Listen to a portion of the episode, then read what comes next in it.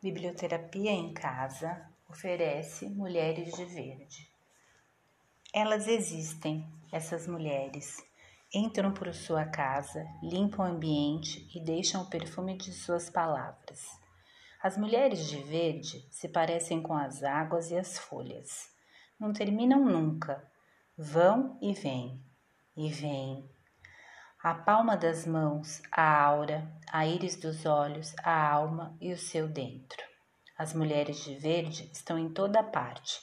Podem ser encontradas nas estradas. São as árvores à beira do caminho.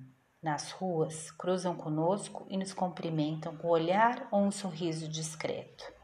Há dias em que se apresentam nos templos, nas catedrais, nas pequenas igrejas, onde elas tomam a forma da esperança numa oração Talvez não as reconheçamos de pronto, mas elas estão lá o tempo todo. Uma delas me carrega pela mão, me invade e me seduz com a sua paz. Mulheres de Verde, poesia do livro A Dona das Palavras, de Cláudia Monzolillo.